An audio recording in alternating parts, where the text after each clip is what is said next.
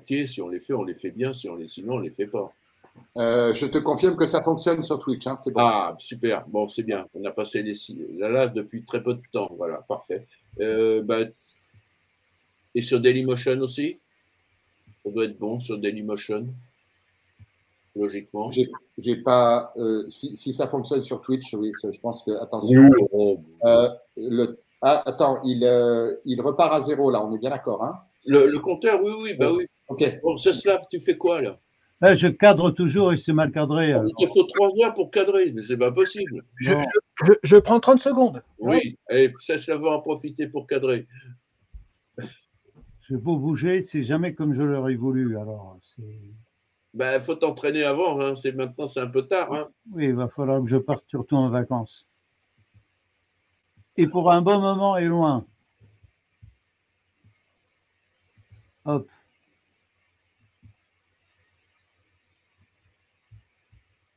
Bon, allez, c'est bon, c'est bon, c'est pas grave. Euh, ensuite. Tu ne vois pas ce que j'ai cadré quand même. Mais non, je suis pas, je suis pas, non. non. Eh bien, moi, je peux tout supporter chez moi, c'est pas grave. Quoi? Je, peux regarder le cadrage que, un peu déformé, c'est pas très grave. Je comprends rien. Allez, je ne comprends rien. D'accord, c'est bon.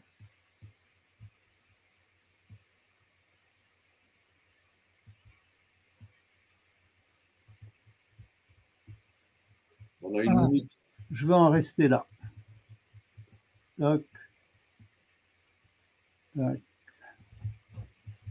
Je me, euh, à tout hasard,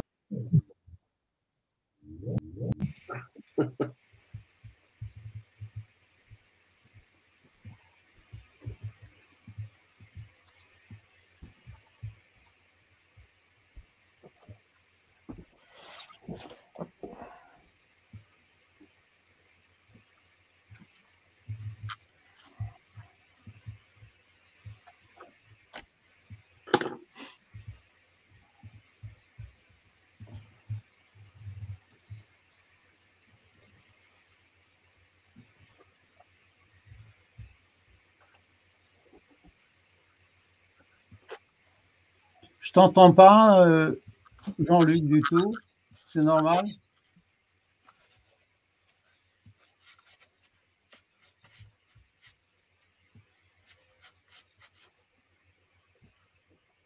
Oui, c'est normal que tu m'entendes pas. alors, tu es prêt ou pas? Allez, c'est prêt.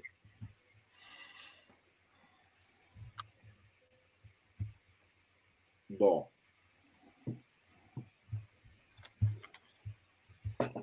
Alors, je coupe mon micro et pour moi, on ne m'entendra plus. Tu me fais un signe de main pour démarrer.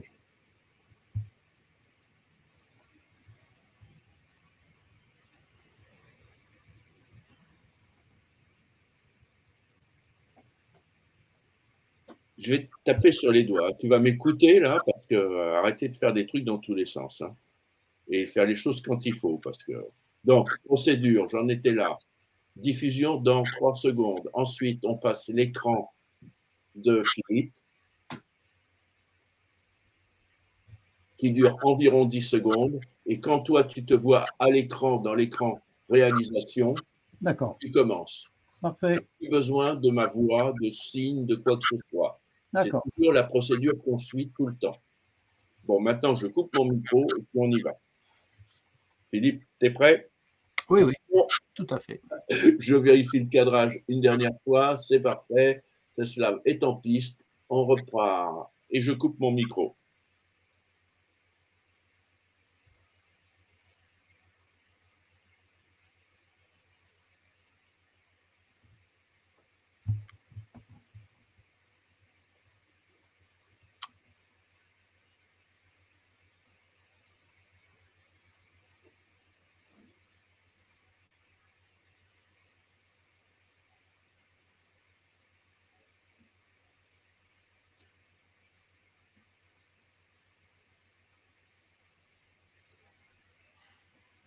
Bonjour à tous, bienvenue sur la plateforme du projet Europe Éducation École pour une matinée consacrée à la question de savoir ce qu'est la musique, à suivre le célèbre mot de Tolstoï que Philippe Fontaine commentera ce matin, disant que c'est une chose terrible, nous avons là un vaste programme pour essayer de comprendre les raisons pour lesquelles nous sommes à la fois émus au plus intime de nous-mêmes et ouverts au plus universel, de façon à pouvoir partager avec d'autres les mêmes euh, sentiments, les mêmes émotions que tous les hommes.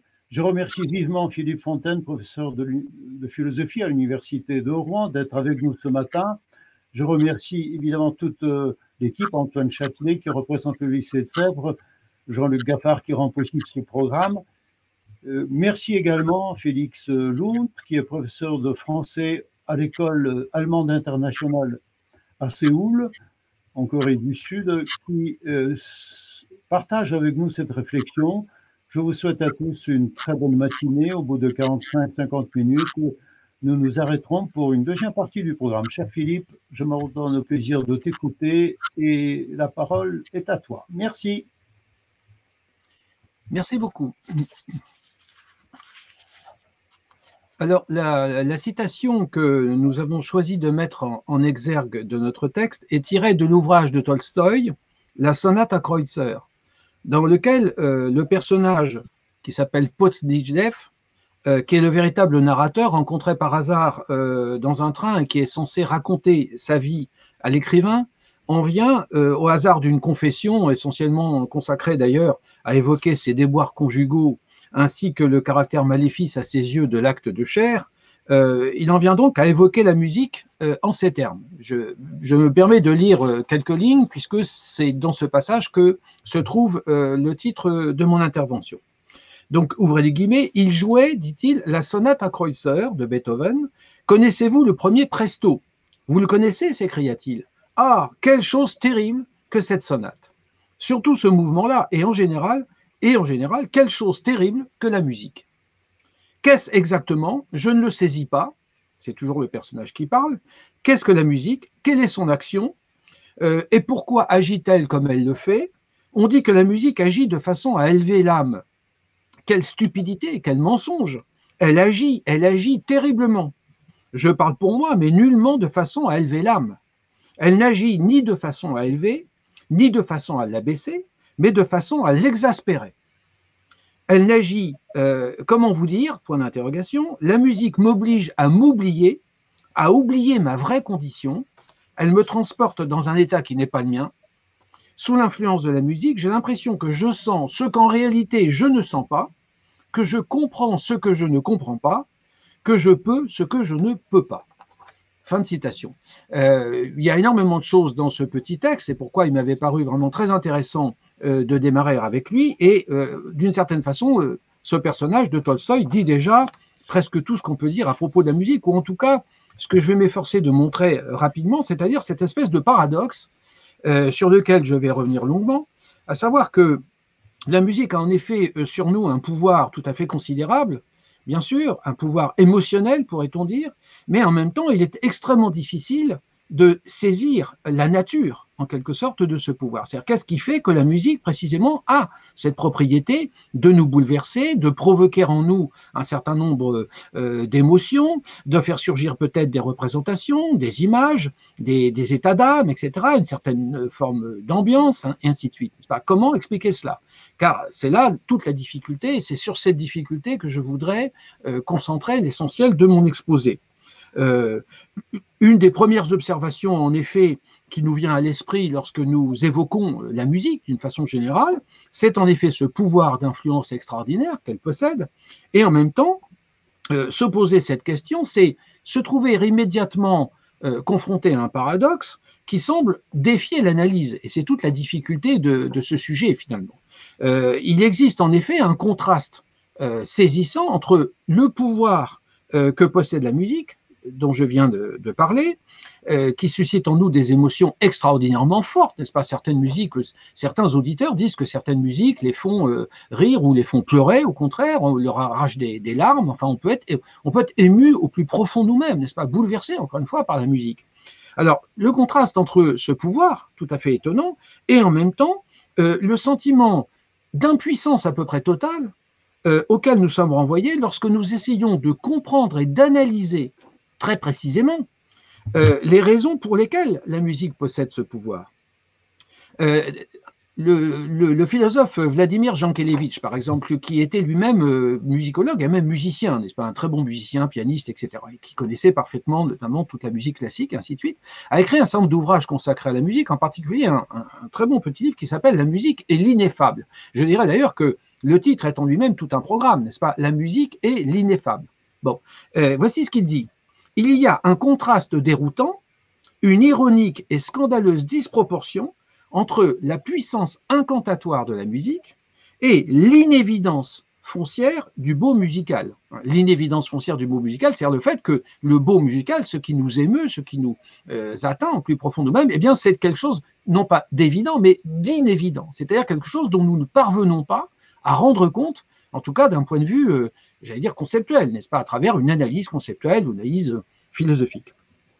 De son côté, Roland Barthes euh, dit quelque chose d'extrêmement proche. Euh, par exemple, dans un texte qui est consacré dans ses essais critiques, le volume 2, où il y a un texte consacré à la musique, il écrit ceci Il est donc très difficile de parler de la musique. Et pourtant, Dieu sait si, je permets ce, cette petite parenthèse, Dieu sait si Roland Barthes, n'est-ce pas, savait s'exprimer. Il dit Il est donc très difficile de parler de la musique.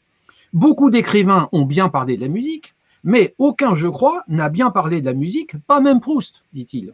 La raison en est qu'il est très difficile de conjoindre le langage, qui est de l'ordre du général, et la musique, qui est de l'ordre de la différence. Fin de citation. Alors, à partir de ce moment, n'est-ce pas, à partir de ce constat, eh bien, euh, il y a euh, plusieurs solutions qui s'offrent euh, à nous, mais si nous ne voulons pas rester justement sur ce constat d'échec, sur cette idée qu'il y a une forme d'impuissance de l'analyste à rendre compte du pouvoir de la musique, eh bien, il faut euh, par conséquent, euh, malgré tout, relever le défi et essayer de comprendre euh, comment la musique peut agir à ce point sur nous. Donc, quelles sont les hypothèses, quelles sont les, les raisons que nous pouvons évoquer de façon à comprendre ce pouvoir de la musique? Comment cette comment la musique, si elle nous transmet des émotions, comme l'on dit d'une façon un peu courante, n'est-ce pas, et banale, comment s'effectue cette transmission? Euh, on peut supposer ici qu'elle doit s'effectuer au moyen d'un certain type de, langage. Pas? Il faut bien que cette transmission s'effectue à travers une sorte de, viatique, n'est-ce pas, une sorte de, médium. Il faut qu'il y ait quelque chose qui permette cette transmission. Donc un certain type de langage. Par conséquent, si la musique euh, possède un certain type de langage, quel est ce langage? Pouvons-nous essayer de préciser davantage la nature de ce langage? Alors, essayons au préalable de définir l'objet de notre enquête. L'objet de notre enquête, c'est la musique pouvons-nous déterminer en quelque sorte l'objet musical? Cette détermination est-elle possible? Si nous commençons en bonne méthode par proposer une définition, là encore, c'est très difficile parce que tous les auteurs, euh, et Dieu sait s'ils sont nombreux, qui se sont penchés sur la question de la musique, ne donnent pas forcément, contrairement à ce qu'on pourrait croire, la même définition. D'une façon générale, euh, le philosophe Michael Dufresne, par exemple, qui, qui était euh, très spécialisé, si je puis dire, dans les questions d'esthétique, puisqu'il a consacré deux gros volumes à la phénoménologie esthétique, dit propose de définir la musique comme un art non représentatif d'une part. Alors ça, c'est un point déjà très important qu'il faut placer d'entrée de jeu. La musique est un art non représentatif. Je vais avoir l'occasion de revenir longuement sur cette question. Et essentiellement temporel d'autre part. Autrement dit, il voit pour lui, à ses yeux, deux caractéristiques fondamentales de la musique. C'est qu'elle n'est pas représentative, donc, euh, nous allons réfléchir sur cette notion de représentation, bien sûr. Et puis, d'autre part, c'est un art temporel. Alors, évidemment, c'est un art temporel. Euh, il dit également qu'elle se définit comme l'art des sons. L'art des sons. Elle est bien donc un art temporel dans la mesure où l'essentiel semble être euh, le produit de cette suite de sons. La musique est une suite de sons qu'on appelle des notes en réalité et qui constitue la mélodie. Euh, ce qui constitue fondamentalement la musique pour, pour Michael Dufresne, c'est la mélodie, qui est d'ailleurs plus fondamentale à ses yeux que le rythme, le timbre, l'harmonie, etc. Donc, elle est, une, elle est l'œuvre en tant que durée. Et c'est pourquoi, dit-il, on ne peut la lire qu'horizontalement. Autrement dit, la mélodie, pour lui, en réalité, ne se lit pas, elle s'entend. Et dès euh, maintenant, je voudrais donc insister énormément sur le fait que si la musique est une suite de sons, ou plus exactement de notes, ce qui n'est pas tout à fait la même chose, mais je vais y revenir, alors ça veut dire qu'en effet, ce qui est essentiel dans la musique, c'est cette dimension, bien entendu, sonore. N'est-ce pas? On n'imagine pas qu'on puisse définir la musique autrement que par, rapport à cette dimension sonore. Ce qui veut dire que très vite, la, question de la musique apparaît pour les philosophes ou ceux qui se sont penchés sur la question, la musique apparaît très vite comme quelque chose dont il ne faut pas immédiatement chercher le sens, c'est-à-dire la signification. Et là, on retrouve cette, cette intuition de Dufresne tout à l'heure disant que c'est un art non représentatif. Au fond, si nous nous posons d'emblée la question qu'est-ce que la musique représente, on voit bien que la question est, maladroite et qu'elle tombe euh, à côté du, problème, n'est-ce pas? Euh, Il se pourrait bien que la musique ne représente, au sens propre, à peu près rien, n'est-ce pas? Ce qui ne veut pas dire que, euh, bien sûr, elle ne, suscite pas, elle n'évoque pas en nous un certain nombre de choses, mais ce n'est pas la même chose. Il faut être très précis dans le choix des concepts. La musique dévoile un monde, là encore, c'est une intuition très intéressante de Michael Dufresne, la musique dévoile un monde, dit-il, mais, mais, il ajoute, ce qui est essentiel pour nous, ce monde que la musique dévoile ne peut être montré, ne peut pas être montré aux yeux de l'intelligence ou démontré à l'intelligence, justement.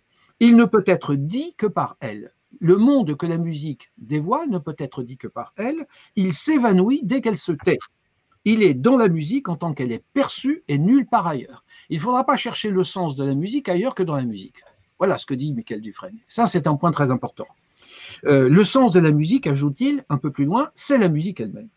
Alors, dans une telle perspective, euh, on peut considérer que la musique ne se réfère qu'à elle-même, finalement. La musique ne se réfère qu'à elle-même. Et en effet, euh, si on compare le fait que la musique soit constituée, je l'ai dit tout à l'heure, de sons, la différence entre un son et un bruit, euh, est extrêmement importante. C'est-à-dire que le bruit est toujours le bruit de quelque chose. C'est-à-dire que le bruit dans la nature, dans le bruit que nous faisons dans notre activité quotidienne, lorsque nous déplaçons des objets, des choses comme ça, etc., le bruit est toujours bruit de quelque chose. Il renvoie à quelque chose d'autre que lui-même. Quelque chose d'extérieur. Il est là, dont il est la trace sonore, en quelque sorte.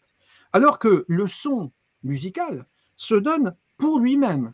Et ce qu'il faut poser d'emblée, c'est que ce son se donne sans référence à une réalité extérieure dont il serait justement l'écho, dont il serait la trace ou l'expression sonore. Le son ne se réfère qu'à lui-même. Ça, c'est un point essentiel. Et euh, un philosophe, euh, enfin, Michael Dufresne, toujours lui, dit dans un autre passage de ce texte auquel je me réfère ici, que la musique propose à une écoute désintéressée, dit-il, des sons artificiellement produits dont la seule raison d'être est d'être entendu. Il n'y a pas d'autre raison d'être à la musique que d'être entendu. C'est-à-dire que euh, la, musique nous propose, en quelque sorte, euh, une écoute désintéressée. Désintéressée, ça veut dire qu'il ne faut pas euh, avoir un intérêt autre que le plaisir que nous éprouvons à écouter de la musique, n'est-ce pas? Il n'y a pas à chercher derrière, si on peut dire, la musique, en quelque sorte, quelque chose d'autre qu'elle-même. Elle n'a pas à nous proposer quelque chose d'autre qu'elle-même en tant qu'elle est cette mélodie, cette suite de sons, etc. Euh, à la limite, euh, dit-il, euh, la charge sémantique de l'énoncé, c'est une expression un peu technique, ça veut dire que finalement la signification du, du discours musical, de la musique, peut être négligée au profit de sa qualité sonore. Ce qui est essentiel dans une musique, c'est sa qualité sonore. Et d'ailleurs, euh, il semble bien qu'en effet, ce soit ce qui nous, touche et, ce qui nous émeut. Il n'y a pas de comprendre, dit-il, il y a un entendre. Alors, si la musique se définit comme un système de sons, euh, comme nous avons proposé de, le faire tout à l'heure, ça sous-entend qu'elle ne se réfère à rien d'autre qu'elle-même, et par conséquent, elle est autosuffisante. Hein. C'est l'art qui rend les sons autosuffisants. Ça, c'est ce que dit un autre philosophe, Francis Wolff, qui a également écrit un ouvrage intéressant, n'est-ce pas, sur la musique, où il dit la musique, c'est l'art des sons, et c'est l'art qui rend ces sons autosuffisants. On retrouve cette idée d'une écoute désintéressée, etc., et de sons qui ne renvoient à rien d'autre euh, qu'en eux-mêmes. Évidemment, euh, pour l'instant, nous ne faisons que euh, constater, une fois de plus, le paradoxe auquel nous sommes confrontés. C'est-à-dire que le pouvoir des sons est considérable, ce pouvoir de, ces sons ont un pouvoir considérable par leur influence sur notre sensibilité, mais en même temps, nous sommes toujours dans cette même impuissance, dans ce sentiment d'impuissance, à expliquer les raisons euh, de ce pouvoir par quelques pouvoirs, en tout cas, qui seraient extérieurs à la musique elle-même. C'est la raison pour laquelle euh, nous pouvons, à titre purement descriptif, commencer par dire que la musique, euh, dans la mesure même où elle se suffit à elle-même, ne renvoie pas à une réalité extérieure, et c'est peut-être alors, un des éléments qui explique quand même le pouvoir de la musique, à savoir qu'elle nous prend en quelque sorte. Nous sommes hypnotisés, nous sommes fascinés, nous sommes pris, nous sommes, on pourrait dire, capturés, captifs.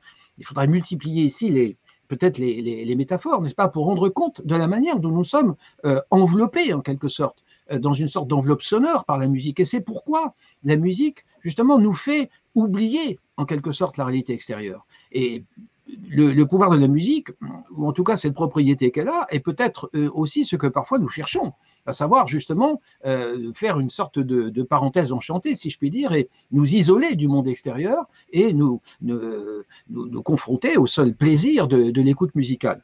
Euh, le philosophe Castoriadis écrit quelque part que la musique abolit le monde, n'est-ce pas? La musique abolit le monde. Ce qui est intéressant, c'est que la musique abolit le monde extérieur mais d'une certaine façon, parce qu'elle nous propose elle-même un autre monde. Le monde de la musique abolit l'autre monde qui est le monde extérieur. Et peut-être que nous nous réfugions dans le plaisir, dans l'écoute musicale, n'est-ce pas? Parce que justement, parfois, nous voulons précisément fuir ce monde extérieur pour toutes sortes de raisons, peu importe, n'est-ce pas? Et par conséquent, la musique tient probablement son pouvoir d'envoûtement, pourrait-on dire, euh, sur nos sens, sur notre sensibilité, du fait même qu'elle est indépendante du monde extérieur. C'est parce qu'elle est indépendante du monde extérieur qu'elle a probablement ce pouvoir de fascination, d'envoûtement, etc., quels que soient euh, les termes que nous allons euh, employer.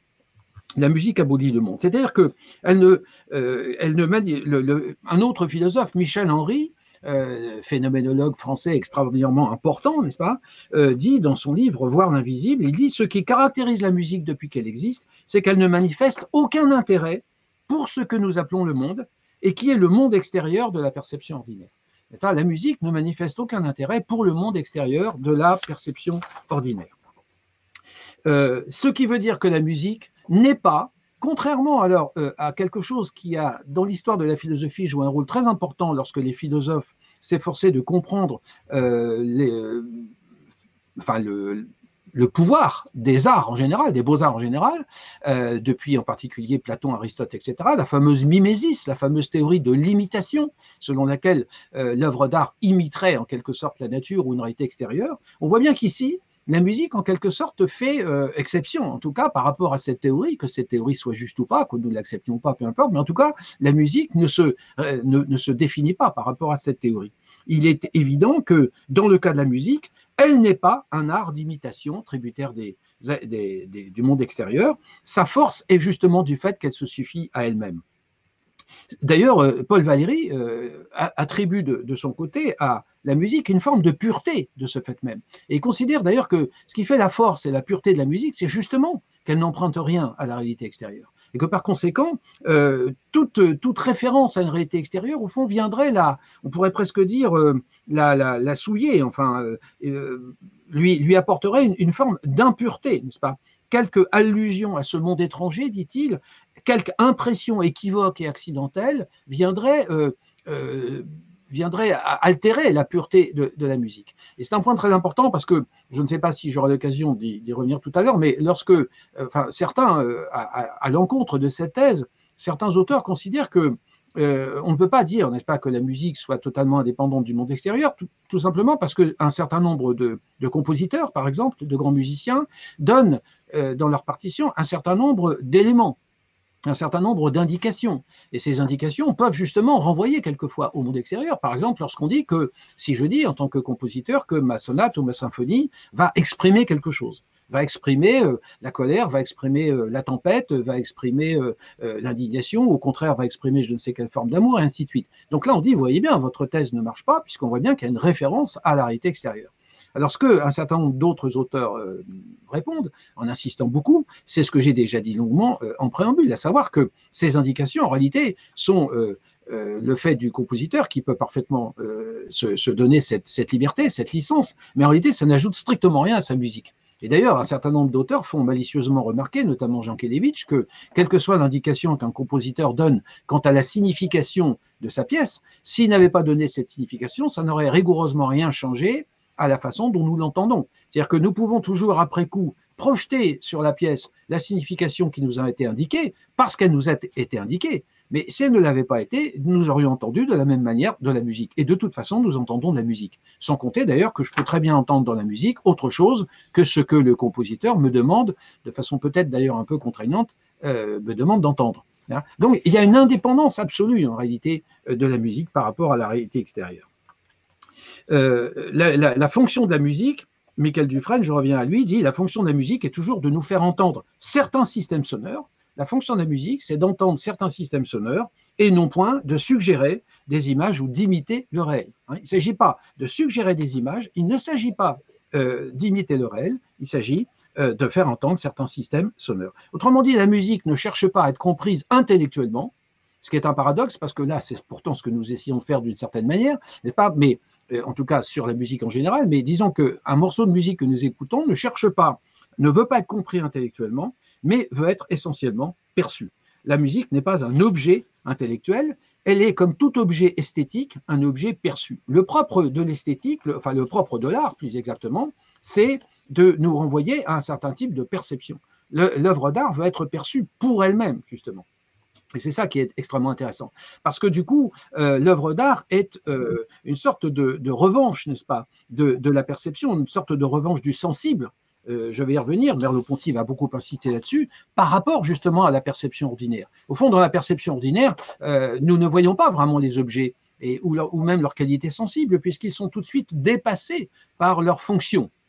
On sait très bien, même Heidegger va inciter beaucoup là-dessus euh, un peu plus tard, n'est-ce pas? C'est-à-dire que nous voyons la fonction de l'objet qui, d'une certaine façon, nous dissimule la réalité, l'être même de cet objet. Or, dans le cas de la musique, justement, nous avons euh, cette différence qui est que parce que la musique ne se dépasse pas vers quelque chose d'autre qu'elle-même, du coup, nous ne pouvons pas, si j'ose dire, euh, l'oublier, n'est-ce pas? Nous ne pouvons pas la, zapper, comme on dirait aujourd'hui dans un langage un peu moderne. Nous sommes confrontés à elle, n'est-ce pas? Elle ne nous laisse pas de répit avec la musique, il y a une sorte de triomphe finalement du sensible à travers la dimension sonore. Et c'est ce qui fait cette force d'évocation, cette force d'envoûtement de la musique.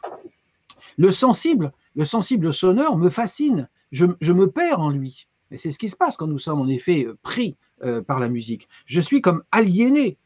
Ça, c'est encore une formule euh, de, de, Michael Dufresne. Il va jusque-là, il dit Je suis aliéné en quelque sorte dans la musique. Je suis complètement immergé dans ce bain, euh, dans ce bain sonore, pourrait-on dire. Et je vais, réfléchir, enfin je vais revenir plutôt pardon, sur cette idée de, bain sonore tout à l'heure. Ce qui est premier, donc, c'est le déploiement du sensible. On pourrait ici, euh, je me permets juste de faire ce rapprochement que je ne pourrais pas développer, mais on pourrait penser à une formule de Merleau-Ponty, un, moment de l'œuvre de Merleau-Ponty qui a été très important, où à un moment donné, il a cette formule euh, sur à propos de Husserl d'ailleurs, le philosophe allemand, sur ce qu'il appelle la réhabilitation ontologique du sensible. J'aime beaucoup cette formule parce que d'abord je trouve qu'elle est très belle, et puis cette réhabilitation ontologique du sensible, eh bien nous en avons une preuve absolument magistrale, me semble-t-il, avec la musique et avec l'écoute de la musique. Ce qui est premier en musique, c'est effectivement le déploiement euh, du sensible. Alors, euh, la difficulté euh, de, la, compréhension de la musique, c'est en effet de lui prêter, je l'ai dit tout à l'heure, un langage. Bon, parce qu'effectivement, on se dit, mais enfin, il faut bien que ces émotions nous soient transmises par quelque manière, n'est-ce pas? Or, quel est par conséquent le langage ou quelle est la notion de langage qui pourrait convenir à la musique? Et là, du coup, il faut se tourner quelque peu vers les spécialistes du langage, que sont les linguistes, et, nous, devons, nous, interroger, n'est-ce pas, sur le type même de langage qui pourrait éventuellement euh, correspondre à ce que nous euh, éprouvons quand nous entendons de la musique. Autrement dit, un certain nombre d'auteurs, parfois pour justifier ce rapprochement, parfois pour le contester, un certain nombre d'auteurs ont tenté de faire un rapprochement entre la musique et le langage, en disant la musique est un certain type de langage, donc quel type de langage est la musique, etc. Si nous nous appuyons effectivement sur la définition selon laquelle la musique est un système de sons, ce que j'ai proposé en commençant, alors en effet, euh, on peut considérer qu'il y a une légitimité à rapprocher l'œuvre musicale de la langue, dans la mesure où, dans les deux cas, la langue, c'est-à-dire le langage parlé, la langue que j'utilise actuellement, par exemple, pour m'exprimer, est-ce qu'on peut rapprocher la musique de cette langue? Parce qu'après tout, dans les deux cas, nous avons un dénominateur commun qui est qu'il s'agit d'un système de signes un système de signes, puisque la musique est un système de sons et le, langage articulé, la langue, est un système de signes au sens linguistique du terme, hein, euh, c'est-à-dire un système de, mots, euh, de monèmes, etc. Je vais, euh, je vais y revenir. le problème, c'est que, pour aller tout de suite à l'essentiel, ce rapprochement entre musique et langage pose énormément de difficultés. En réalité, il faudrait avoir le temps de montrer en détail, bien sûr, que ce rapprochement n'est pas pertinent, ce rapprochement n'est pas légitime. C'est-à-dire qu'on pourra dire que la musique est peut-être un certain type de langage, mais à coup sûr, il faudra convenir que la musique n'est pas un langage au sens de la langue, c'est-à-dire au sens de la langue articulée, c'est-à-dire ce fameux rapport qui a été mis en, valeur par Ferdinand de Saussure dans son fameux cours de linguistique générale en 1905 et euh, qui a vraiment fondé la linguistique moderne, si on veut dire, n'est-ce pas? Et qui ensuite va être reprise par des gens comme Jacobson, Martinet et quelques autres, qui vont insister sur le fait que la langue, c'est le rapport. Euh, c'est euh, un système de signes linguistiques qui sont un rapport entre un signifiant et un signifié. Bon. Or, là, c'est un petit peu technique, je ne peux pas développer ça parce que j'en aurai évidemment pas de temps. Ce qu'on peut montrer, c'est qu'il n'y a rien de tel du côté de la musique. Il n'y a pas, si vous voulez, du côté de la musique, la relation qui existe, c'est-à-dire ce qu'on appelle la double articulation, hein, la relation, la fonction référentielle, la fonction, la fonction diacritique du signe, ce sont des termes un peu techniques, mais que les linguistes utilisent, c'est-à-dire la relation entre un signifiant et un signifié. Il n'y a rien de tel dans la musique, pour la raison que j'ai évoquée tout à l'heure, c'est-à-dire le fait que, et j'ai beaucoup insisté là-dessus, la musique ne se réfère qu'à elle-même, elle n'a pas de relation, elle n'a pas de fonction référentielle, elle ne vise pas quelque chose d'extérieur à elle-même, elle ne vise pas un système de, de, signification sur lequel en plus tout le monde pourrait se mettre d'accord et qui fait que par exemple quand je m'exprime, comme je le fais actuellement, en, principe, les gens euh, qui, qui, ont la gentillesse de, m'écouter sont censés comprendre ce que je dis, n'est-ce pas? Pourquoi? Parce que ce que je dis, justement, constitue, au fur et à mesure de mon, de mon discours, constitue un, système de signification conventionnelle, codé, euh, qui est euh, la langue française, qui est le, la signification des mots que j'emploie, etc., et qui, a priori, est à peu près la même pour tout le monde. Donc, il y a le développement d'une discursivité linguistique qui n'a rien à voir avec justement la discursivité musicale, puisque c'est évidemment un lieu commun de le faire remarquer. Quand vous écoutez de la musique, euh, et si vous faites écouter le même morceau de musique à une dizaine de personnes, il est bien évident que, même si ça sera très difficile à vérifier, les dix personnes n'entendront pas justement la même chose. C'est ça qui est frappant. Ils entendront la même musique, mais il est évident que les images euh, euh, les, sensations, euh, les représentations, les émotions que j'ai évoquées tout à l'heure, qui vont surgir à l'écoute de la musique, ne sont évidemment pas les mêmes pour ces dix personnes, parce que chacune de ces personnes va réagir en fonction de ce qu'elle est profondément, de sa psychologie, de sa personnalité, de son histoire, de sa propre culture, enfin, etc., etc. Et donc, on voit bien qu'il n'y a pas euh, de, consensus possible. Et de ce point de vue-là, de très bons musicologues ont écrit des livres, il y a eu des milliers de pages qui ont été écrites sur tous les grands compositeurs de, musique classique, etc.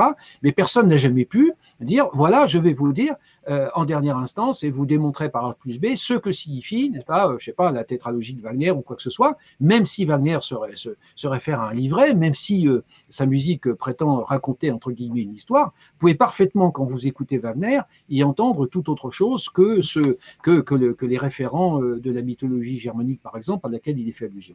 Donc tout ça montre bien que la, musique euh, euh, nous représente quelque chose.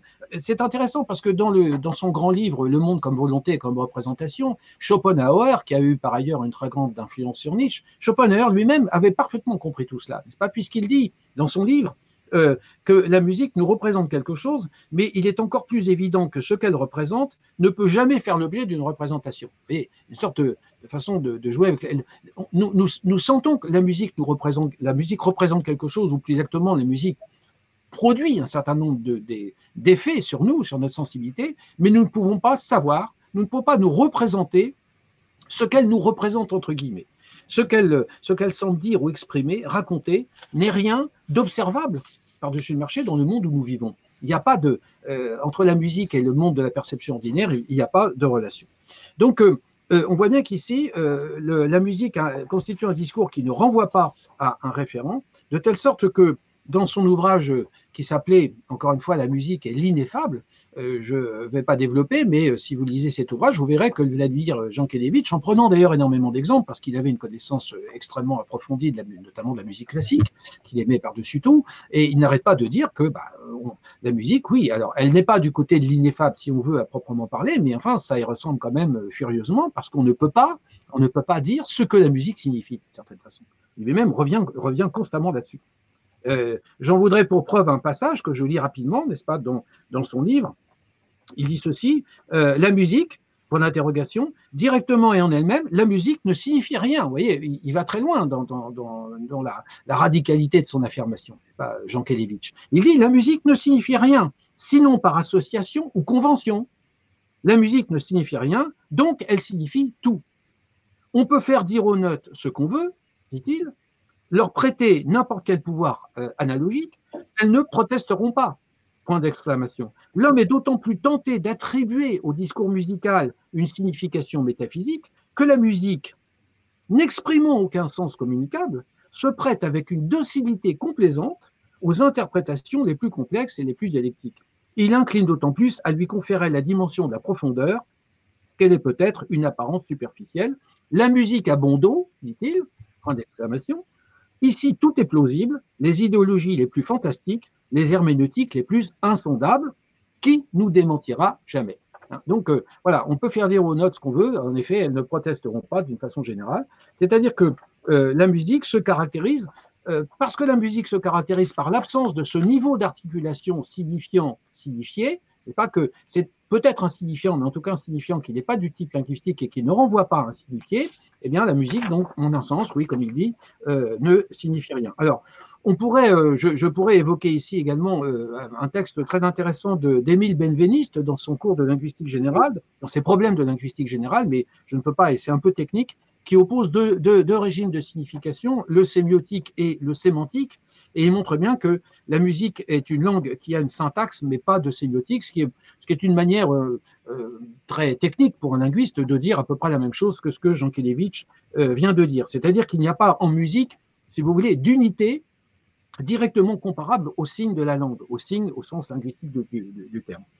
Donc, euh, bon, pour aller à l'essentiel et pour passer à autre chose, euh, toute assimilation entre la musique et une langue, au sens linguistique en tout cas, est tout à fait impossible. C'est d'ailleurs la raison pour laquelle on on peut jamais euh, convenir d'une signification universelle et nécessaire, universellement partagée par tout le monde, de tel ou tel type de musique. Alors, L'argument par conséquent euh, que j'ai évoqué tout à l'heure, qui consiste à en appeler aux indications ou au fait que le compositeur lui-même nous dise mais oui ma musique voilà c'est lorsqu'il y a un livret ou dans le cas de, d'un opéra ou, d'un art euh, qui se veut total et qui en effet va conjoindre d'une certaine façon une dimension langagère à la musique, tout ceci ne constitue pas une objection par rapport euh, à la question de savoir si la musique est comparable un système linguistique. L'œuvre musicale n'est pas le signe de quelque chose, elle se signifie elle-même, finalement. Ce qu'elle me dit, euh, elle, elle l'est d'une certaine façon, son sens lui est tout à fait euh, immanent. alors, cette objection, par conséquent, me paraît tout à fait pertinente, et je crois qu'en effet, il ne faut pas confondre la langue linguistiquement parlant et la musique. et c'est là ce, que constitue, ce qui constitue ce que euh, le philosophe euh, Francis Wolff, que j'ai évoqué tout à l'heure, d'ailleurs dans son livre, il a écrit un livre très intéressant qui s'appelle Pourquoi la musique en interrogation, je vous y euh, reporte, et lui-même parle de ce qu'il appelle l'antinomie de la sémantique musicale. A encore une expression un peu compliquée, n'est-ce pas Mais en gros, ça regroupe à peu près tout ce que je viens de dire. Il y a une antinomie de la sémantique musicale, c'est-à-dire qu'il y a d'un côté l'idée que la musique, en effet, signifie, exprime énormément de choses, qu'elle a un pouvoir, elle a une influence considérable sur nous, sur notre sensibilité, pas? Et mais en même temps, en même temps, euh, il est impossible de lui assigner une signification préétablie. Donc c'est ce qu'il appelle l'antinomie, bon, c'est un terme plus ou moins conscient d'ailleurs, bon, euh, peu importe, euh, qui montre bien qu'il y a une sorte de, contradiction. Il y a là un côté, au fond, paradoxal, parce que on va à l'encontre, en effet, d'une forme d'opinion communément admise, selon laquelle, au contraire, mais si, la musique exprime quelque chose, etc. Bon. pardon. Alors, euh, si la musique euh, ne peut pas être comparée par conséquent euh, au système linguistique, on peut dire que pour autant, elle signifie quand même quelque chose. Donc, de quel type de signification s'agit-il? C'est ça la question. une première remarque, c'est de montrer que la musique a un caractère systémique ou systématique. Je préfère dire systématique. C'est-à-dire qu'elle est constituée, donc, on l'a dit tout à l'heure, d'un système de sons. Et euh, ce système de son va euh, être euh, conçu, organisé, par exemple, par un compositeur, quand il travaille à une pièce de musique. Ce système de son va être travaillé d'une certaine manière. C'est-à-dire que là, on va tenir compte d'un code. Et c'est la raison pour laquelle, par exemple, la discursivité musicale de la musique classique, par exemple, n'est pas du tout la même que ce qui va être inventé après par des compositeurs de la musique, de musique moderne. Je vais en dire un mot tout à l'heure. Autrement dit, comme tout langage, pas dans le sens linguistique, nous sommes d'accord, la musique comporte une dimension d'arbitraire qui est la conséquence de sa nature historiquement constituée, de sa nature culturelle. C'est la raison pour laquelle il y a autant de musiques différentes que de cultures, que de civilisations, que de, que de, que de sociétés. Et on pourrait dire que la différence est à la fois, euh, est à la fois euh, synchronique, c'est-à-dire à, l'état présent de l'histoire. Aujourd'hui, il y a des musiques différentes. Hein. Si vous allez, je sais pas, en Afrique, en Inde ou partout, vous allez avoir des musiques différentes de, notre musique occidentale. Et puis, bien sûr, euh, diachroniquement parlant, c'est-à-dire dans l'histoire, dans l'évolution historique, là encore, on a vu une succession de, de codes euh, musicaux euh, extrêmement différents. Hein. J'ai fait allusion tout à l'heure, donc ou à l'instant plutôt à, la musique classique par exemple. Alors, la nécessité de cette dimension systémique de tout discours musical se trouve justement vérifiée dans la musique classique, par exemple, qu'on appelle musique classique. Au fond, pourquoi, pourquoi l'appelle-t-on musique classique? Cette, cette, musique classique, en fait, n'a rien de classique. simplement, pour nous, occidentaux, elle est une référence fondamentale parce qu'elle a joué un rôle extrêmement important évidemment euh, dans l'histoire, mais euh, c'est un cas particulier au fond de la musique classique, parce que, comme vous le savez sans doute, il y a eu un certain nombre de révolutions modernes dans euh, l'écriture de l'écriture musicale. Or, ces révolutions sur lesquelles je ne peux pas insister davantage, c'est-à-dire ce qu'on a appelé par exemple la musique dodécaphonique, la musique sérielle, la musique concrète, etc., les compositions de quelqu'un comme John Cage, et ainsi de suite, Schoenberg, et ainsi de suite, Stravinsky et autres, bon, peu importe, euh, tous ces gens-là vont euh, casser en quelque sorte les codes de la musique classique et vont montrer que euh, justement ces codes sont au fond arbitraires. Hein. Ils étaient historiquement constitués, ils tenaient à une certaine époque de, de, notre civilisation occidentale, ils correspondaient à la musique qu'à un moment donné nous avons produit, qu'un certain nombre de grands compositeurs ont, ont, inventé, mais la musique classique au fond, n'est pas la seule possible. C'est ça qui est extrêmement important. Donc, on voit bien qu'il y a un caractère systémique ou systématique de la musique. La musique est toujours un système, mais ce système, évidemment, peut changer. Euh, à ce propos, d'ailleurs, euh, il y a un aspect très intéressant, mais que je ne peux pas développer non plus faute de temps. Dans, le, dans, le, dans un des grands euh, livres de Claude Lévi-Strauss, pas, dans ses mythologiques, et notamment dans le volume qui s'appelle Le cru et le cuit, euh, vous avez euh, une longue analyse absolument magistrale de Lévi-Strauss, qui, d'ailleurs disait ne pas trop aimer la musique, mais curieusement, il s'y intéresse beaucoup, il en a une connaissance très approfondie, et il fait une comparaison entre la musique et la mythologie. Et il arrive à, montrer, je, n'oserais pas dire démontrer, mais il arrive à montrer avec beaucoup de, pertinence que finalement, un, système musical, c'est comme un mythe. C'est comme un mythe. C'est-à-dire que c'est une sorte de, euh, combinaison dans une sorte, dans un ensemble qui constitue une combinatoire. C'est-à-dire que la musique, euh, un, système musical, c'est un système parmi beaucoup d'autres, euh, et c'est la raison pour laquelle la musique classique va se voir à un moment donné euh, détrônée ou dépassée par les musiques concrètes, par les musiques que j'ai évoquées rapidement tout à l'heure. Alors, je ne sais pas si je dois m'interrompre, c'est pardon, je me permets de faire une petite parenthèse peut-être pour euh, faire une pause ou donner la parole aux, intervenants, avant que je passe à, un autre sujet euh, assez radicalement différent de ce que je viens de dire. C'est très bien, cher Philippe. Peut-être euh, allons-nous nous accorder quelques minutes pour échanger avec toi. D'accord. Merci. magnifique exposé. Je voudrais saluer au passage je viens de le voir sur nos statistiques Dailymotion, les personnes qui suivent notre programme en Bulgarie en live ainsi qu'en France, euh, sur la chaîne Twitch également. Euh, est-ce que nous pourrions peut-être présenter notre collègue Félix Lund, qui est à l'école allemande internationale à Séoul, avec une de ses élèves qui apporte un témoignage qui illustre assez bien euh, le propos que tu viens d'avoir, Philippe. Cher Jean-Luc, t'en donner la parole. Le son, s'il te plaît.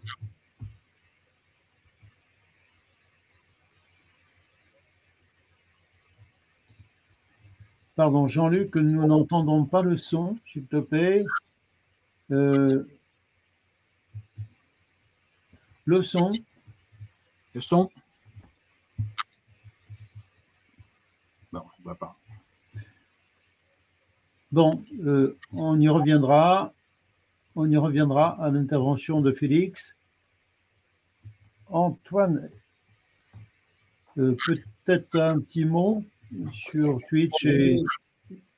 Euh, J'étais tout à fait intrigué par le fait que, que, la musique, euh, ça soit le, à nouveau le triomphe du sensible. Euh, c'est comme si, c'est comme si le sensible devenait, devenait intelligent, intelligible. Et j'aimerais que vous reveniez un peu là-dessus, si c'est possible, pour essayer de comprendre cette idée de triomphe du sensible, qui a été effectivement, on le sait, euh, tout à fait ébafoué par les, euh, par les philosophes, euh, ou comme quantité négligeable, comme si le sensible, à nouveau, retrouvait ses lettres de noblesse. Est-ce que vous pourriez un peu développer là-dessus, s'il vous plaît?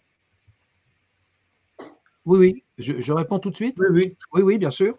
Oui, oui, c'est pourquoi j'ai fait allusion à Merleau-Ponty. Évidemment, je ne peux pas développer davantage euh, parce que ça m'entraînerait très loin dans la philosophie de Merleau-Ponty, mais on peut s'y référer. Euh, Merleau-Ponty montre bien que, d'une certaine façon, la, alors c'est un peu technique, mais aussi la, phénoménologie de Husserl, par exemple, euh, dont, sur laquelle il a écrit un texte absolument magnifique qui s'appelle le, philosophe et son ombre, si ma mémoire est bonne, et il montre bien quelle est l'évolution l'évolution de la, de, de, de, la carrière philosophique de, de, Husserl, enfin de, sa, de, sa recherche, ce serait meilleur comme terme. Euh, c'est-à-dire qu'il montre bien que chez le premier Husserl, il y a encore une conception très, très au fond, très idéaliste euh, de, l'intentionnalité de la conscience. Bon, c'est un peu technique, mais je vais essayer de, dire les choses clairement. Et il montre que plus, plus ça va, n'est pas plus les textes, plus on avance dans les textes de Husserl, plus on il va donner euh, de, l'importance. D'ailleurs, c'est une des choses que j'avais l'intention de dire dans la deuxième partie de l'exposé, mais comme ça, ce sera fait. Il va donner de plus en plus d'importance euh, aux, significations qui sont justement euh, pré-logiques, C'est-à-dire et, qui, sont liées à notre rapport au monde, au fond, à l'être au monde, comme disent les philosophes. Et que il va montrer, et bien sûr, Husserl le montre, mais Heidegger, comme vous le savez, va renforcer encore ces dimensions beaucoup plus tard dans, dans und Zeit en particulier, va montrer que l'être au monde de l'homme, il n'est pas d'abord intellectuel, idéaliste, etc mais que c'est d'abord un être au monde euh, qui est, pour ainsi dire, euh, euh, charnel, si j'ose dire, en tout cas sensible. Et Husserl va donner de plus en plus d'importance aux significations pré-thématiques, comme il dit, c'est-à-dire au fait que la conscience est d'abord une visée du monde en, anté-thématique, comme il dit, n'est-ce pas, ou pré- ou pré-thématique ou préhistorique même presque. Et, oui, presque, oui, tout à fait, absolument. Et, le paradoxe de la musique, c'est qu'elle elle nous raconte une histoire euh, à nous qui sommes préhistoriques. Oui, bien sûr. Bien sûr. C'est tout à fait intéressant.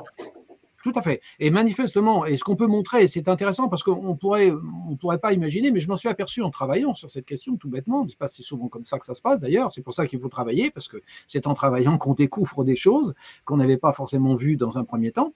Que, en effet, la phénoménologie, euh, la phénoménologie est, une aide extrêmement puissante, peut-être pour comprendre mieux de, de, de, quoi il s'agit euh, avec la musique et pourquoi la musique justement s'adresse en nous à quelque chose qui n'est pas de l'ordre de l'intellectualité pure, comme je l'ai indiqué tout à l'heure, mais au contraire quelque chose qui est avant le stade de, l'avènement des significations linguistiques. Donc au, moment de, au stade de, ce qu'encore une fois Husserl va décrire de plus en plus comme euh, le moment euh, antéprédicatif, comme il dit dans son jargon, c'est-à-dire ce, qui intervient, la, signification, l'intention. Vous savez, euh, Husserl va distinguer deux types d'intentionnalité à la fin de sa recherche. Il va distinguer une intentionnalité euh, objectivante, comme il dit, objectivante, c'est celle qui me permet dans la perception ou celle que j'utilise actuellement pour vous parler, c'est-à-dire qui tient, à, qui tient, comment dirais-je, au fonctionnement de mon intellect et de mon esprit et de mon intelligence. Ça, c'est la signification objectivante. Mais après, il va parler d'une intentionnalité opérante. Hein, d'une Fungirunde intentionnalité est en allemand, c'est-à-dire d'une intentionnalité latente ou opérante, on a du mal à traduire ça en français. Mais c'est quoi ça? C'est le rapport premier immédiat que nous avons au monde. Donc là, on peut parler, oui, peut-être de préhistorique, si on entend par historique ce qui concerne le niveau de l'intelligence, en effet, ce qui intervient avant. Hein. Et donc, il, est évident que la musique, et bien sûr, j'espère que ça confirme ce que j'ai essayé d'expliquer dans un premier temps, la musique ne s'adresse pas à notre intelligence, pure à notre intelligence euh, euh, au sens le plus, le plus développé du terme. Mais elle la développe en même temps. Mais bah, elle, elle, la développe au sens où elle la met en mouvement, pourrait-on dire. Elle la met en... en aide de secours oui. Euh, et, de cette conférence. C'est-à-dire que vous, vous parlez de la musique en disant qu'elle elle ne signifie rien. Et, mais vous en parlez. Donc c'est donc on, on, travaille autour de la musique sans jamais on est en périphérie d'elle-même, sans, jamais, la pénétrer. C'est ça. Et on, en parle pour essayer de comprendre justement comment il se fait que nous avons tant de mal à en parler, justement. Comment, il se fait qu'elle que, n'exprime pas quelque chose de, clair, d'universel, de nécessaire et qui soit vrai, j'allais dire, pour tout le monde. Et qui fait que nous tomberions tous d'accord, par exemple, sur le fait que quand nous écoutons, je ne sais pas, tel morceau de musique ou telle pièce de musique, eh bien ça signifie ceci, point, deux points, euh, voilà. Non, ça n'est pas possible. Ça n'est pas possible. Voilà. Euh, un grand merci. Et puis quand, quand, vous dites avant, on est bien d'accord que c'est premier. Euh, on n'est pas dans une chronologie du tout. Euh, non, non. Pas, on est bien d'accord que c'est au sens de premier, c'est-à-dire au sens. bien sûr. C'est-à-dire que si, si, on revient un instant à, à Husserl, ce, ce, qui est important, c'est qu'il va se rendre compte de plus en plus, n'est-ce pas, que, en fin de compte, c'est une sorte de soubassement. Et, et Merleau-Ponty va, va, explorer ce soubassement-là, ce, que, mmh, ce que lui va chercher euh, avec l'idée de, de, de, chair euh, dans ses derniers textes, etc. Bon, euh, un, peu, un peu difficile, mais on voit bien qu'il creuse en quelque sorte, n'est-ce pas? Et dans, dans, cet article que j'évoque, là, il, il, montre bien que, au, au, fond, le point de départ de, de Merleau-Ponty, c'est le point d'arrivée de Husserl, mais il va essayer de creuser de, de plus en plus profondément dans, dans, ce que, justement, dans ce qui caractérise notre être au monde, mais encore une fois, avant l'intervention de la signification langagière, du déploiement de nos intentionnalités objectivantes, etc., qui, qui, qui constitue une relation euh, purement intellectuelle au monde extérieur. Et c'est pas quelque chose euh, d'essentiel et c'est pas quelque chose de premier, mais premier dans le sens des couches. Vous savez, il y a cette, euh, il y a cette métaphore des couches chez, chez Husserl qui intervient très souvent dans certains de ses textes. Donc il y a, il y a quelque chose, il y a une sorte de soubassement, il y a quelque chose de plus profond. Nous ne pourrions pas réfléchir, être, euh, essayer d'être intelligent ou faire de la philosophie ou tout ce que vous voulez, si, dans un, si nous n'étions pas d'abord dans un certain type de rapport au monde. C'est ce que Heidegger va développer d'ailleurs, bien sûr, en insistant encore plus sur cet aspect des choses. Oui. Euh, cher Philippe, avant de terminer cette première partie dans 2, 3, 4 minutes au maximum, euh, je voudrais te demander si ce retour à l'archaïque, en quelque sorte, que la musique nous permet de vivre. Je vais y revenir à ça. Est-ce que ça ne pourrait pas se rattacher à la thématique de Tolstoï, selon laquelle la musique a quelque chose de terrible? Je ne pense pas à Ivan le Terrible quand je, j'entends cet adjectif, mais quelque part, euh, peut-être pourrais-tu euh, rapprocher à la fois l'analyse proprement phénoménologique de, de, cette métaphore, de cette image, de la terreur euh, que la musique peut susciter. Oui, euh, mais alors, est-ce que, est que ça a un intérêt que je te réponde maintenant? Parce que c'est quelque chose que je vais développer dans la deuxième partie. C'est parfait. Écoutez, dans ce cas-là, on se donne rendez-vous dans quelques instants. Pour des raisons techniques, je vous demande à tous de faire redémarrer votre système, non seulement réactualiser la page, mais relancer pour que nous partions sur des bases nouvelles. Juste un petit mot de conclusion pour ceux qui nous suivent en direct. Le programme que nous venons de diffuser sera disponible d'ici peu sur notre site internet sur notre chaîne Dailymotion également et dans quelques jours sur plusieurs plateformes de podcast. Je remercie Jean-Luc Gaffard euh, qui, à la régie, nous a permis de nous écouter et de discuter ensemble sur ce pouvoir terrible de la musique. Merci, à tout de suite.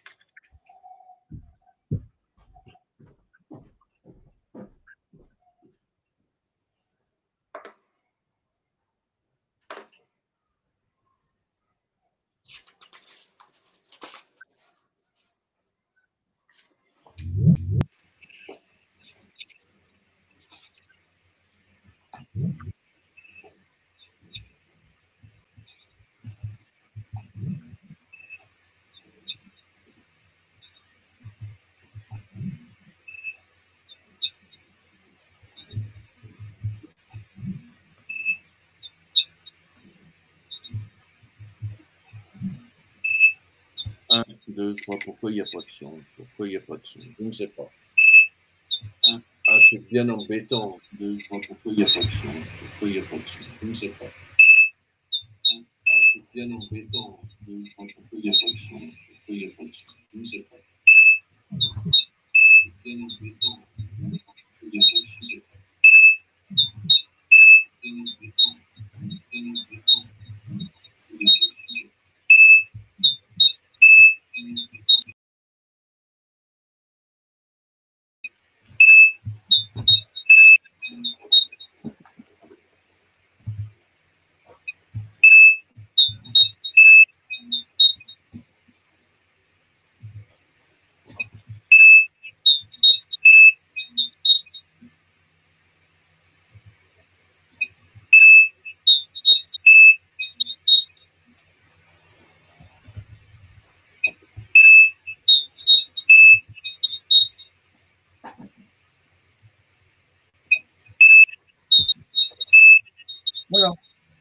Jean-Luc. Jean-Luc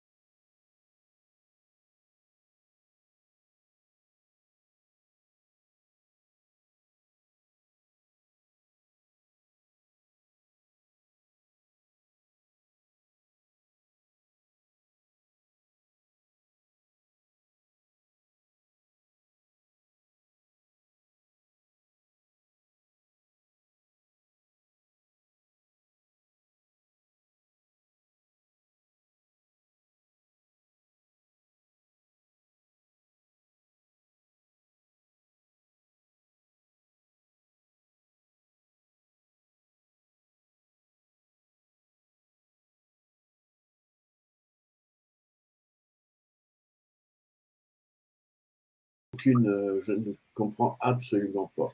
et essaye de passer la vidéo de la petite Vanessa. Non, mais c'est, ça n'a, c'est, c'est, c'est l'une ou l'autre, je ne sais pas pourquoi. Je ne sais pas pourquoi. Alors attends, je refais un essai là, on verra bien. Peu l'une ou l'autre, je ne sais pas pourquoi. Et si tu t'en vas et tu te rebranches, peut-être, non c'est ce que je viens de faire dix fois. Alors attends, je ne sais pas. Et si tu t'en vas et tu te rebranches, peut-être, non Ah, voilà.